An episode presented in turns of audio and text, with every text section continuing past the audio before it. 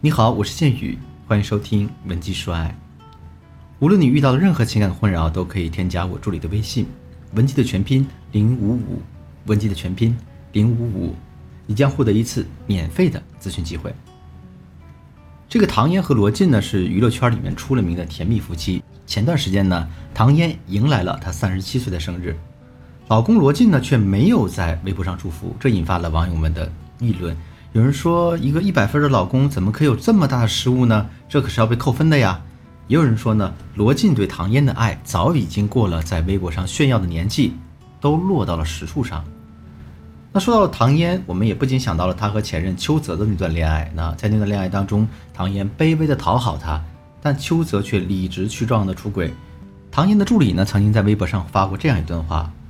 从小被父母捧在手心里疼爱的唐嫣，为了讨好邱泽，不停地作践自己，不仅承受着邱泽的语言暴力，还甘愿像女仆一样为他洗衣拖地。唐嫣知道邱泽喜欢前沿的电子产品，只要一出新款，就托人到处给他买。每年邱泽过生日，唐嫣无论多忙，都会赶过去陪他。然而邱泽呢，却总是以工作忙为借口，不搭理唐嫣。在这段感情里，唐嫣很卑微。正如他在戏里演的角色是一个十足的傻白甜女友，但是他的真心与付出没有得到回报，反而被出轨了。像这样的伤害让唐嫣一直对感情心有余悸，直到她遇到罗晋。在确立关系时呢，罗晋大大方方在微博上晒出两个人的童年照片，给网友撒了好大一把狗粮。在走红毯时，罗晋会准备好糖果，在唐嫣递血糖时悄悄递过去。在颁奖典礼上，唐嫣的鞋带散了。罗晋当众弯腰给他系鞋带儿，在他们的关系被外界恶意重伤时，罗晋也会第一时间跑出来辟谣保护他。谈到这段感情的时候，唐嫣说过，她之所以选择罗晋，就是因为他总是把自己放在首位。几年之后，罗晋低调而珍重地把唐嫣娶回了家，然后呢，生下一对可爱的双胞胎。也正是罗晋对唐嫣的这样的呵护与珍惜，才能让唐嫣在产后。无所顾忌地投入新作品的拍摄，对于女人来说，结婚残值可能是一场灾难式的消耗，但也可能是女性能量的补给。显然，唐嫣属于后者。前段时间呢，在一个时尚盛典上，唐嫣出席的时候褪去了青涩和懵懂，眼睛里写满了从容和坚定，散发出温柔而有力量的气场。那像这样的女人，就不禁让人感叹，真的是太有魅力了。其实，从傻白甜到成熟独立，从跪舔邱泽到被放在心尖上的蜕变，这一切呀都是有迹可循的。那建宇老师呢，将从专业的角度给你分析一下唐嫣蜕变的几个关键点，希望对大家有借鉴意义。第一点呢，是保持自己的姿态，把恋爱当成一种社交。傻白甜女孩都有一种非常理想化的恋爱心态。她们追求真爱，以为爱情是真爱加真爱等于幸福，于是就会像爱自己一样去爱对方，甚至爱对方超过爱自己。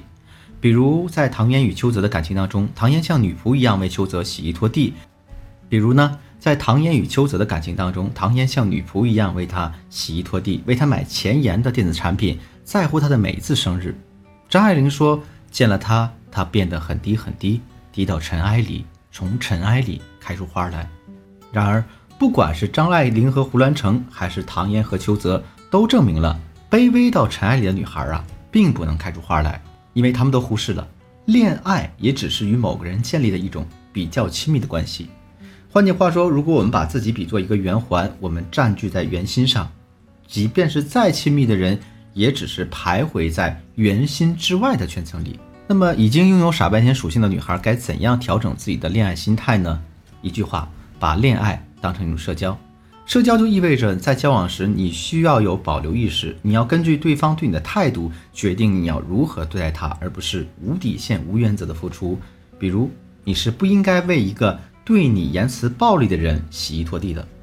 那在这里，千羽老师给大家分享一个心理学效应，叫做自我暴露效应。自我暴露效应呢，把人际关系分为四层，第一层是兴趣爱好，第二层是态度看法。第三层是自我意识与人际关系，第四层是个人隐私。也就是说，我们在交往亲密关系时，自我暴露的程度到个人隐私这个层级已经是极限了。如果再往前，那必然容易出现问题。希望大家对此呢有所警觉。第二点是保持四六付出原则，让你自己占据一个主导权。男人和女人在情感付出这件事上是存在着思维差异的。女人越爱一个男人，就越愿意为那个男人付出；女人越爱一个男人，她就越愿意为那个男人付出。反过来，男人越为一个女人付出，他会越爱那个女人。在感情中，一旦双方的付出失衡，必然会出现问题。当一个女人越爱一个男人时，她就会控制不住自己去做付出行为，就好像唐嫣对邱泽的付出一样。当女人把该做的事情都做了，男人就会无事可做，甚至会理所当然地享受你对他的付出。当男人没有付出行为时，他也会越来越觉得自己对这个女人是没有喜欢之情的。在一段感情中，女人一定要控制好自己付出的度。建宇老师在这里给大家建议是：女人在感情中的付出，最高保持四六付出的原则。拿六女四，绝对绝对不能超过这个度。比如说，对方给你买了一个五千块钱的包，那你给对方买一个一千块钱的刮毛膏，也就差不多了。当然，这个付出原则越低，你就越占据主导权，在感情中也就越如鱼得水。其实呢，更高段位的女人往往会引导男人在她身上做一个客观上的高成本投资，但在回馈男人的时候啊，他们往往是用客观上很低的成本来回馈男人高价值的情绪体验。如果你想成为这样的女人呢，可以添加我助理的微信，文姬的全拼零五五，文姬的全拼零五五，让我们的专业老师手把手教你怎么做。好了，今天的课程到这结束了，我们呢再来回顾一下，大家在唐嫣的逆袭之路上学到了哪些呢？第一点，保持自己的姿态，把恋爱当成是一种社交；第二点是保持四六付出原则，让你自己占据一个主导权。好了，今天节目就到这里，我是剑宇，文姬说爱。迷茫的情场，你得力的军师，我们下期再见。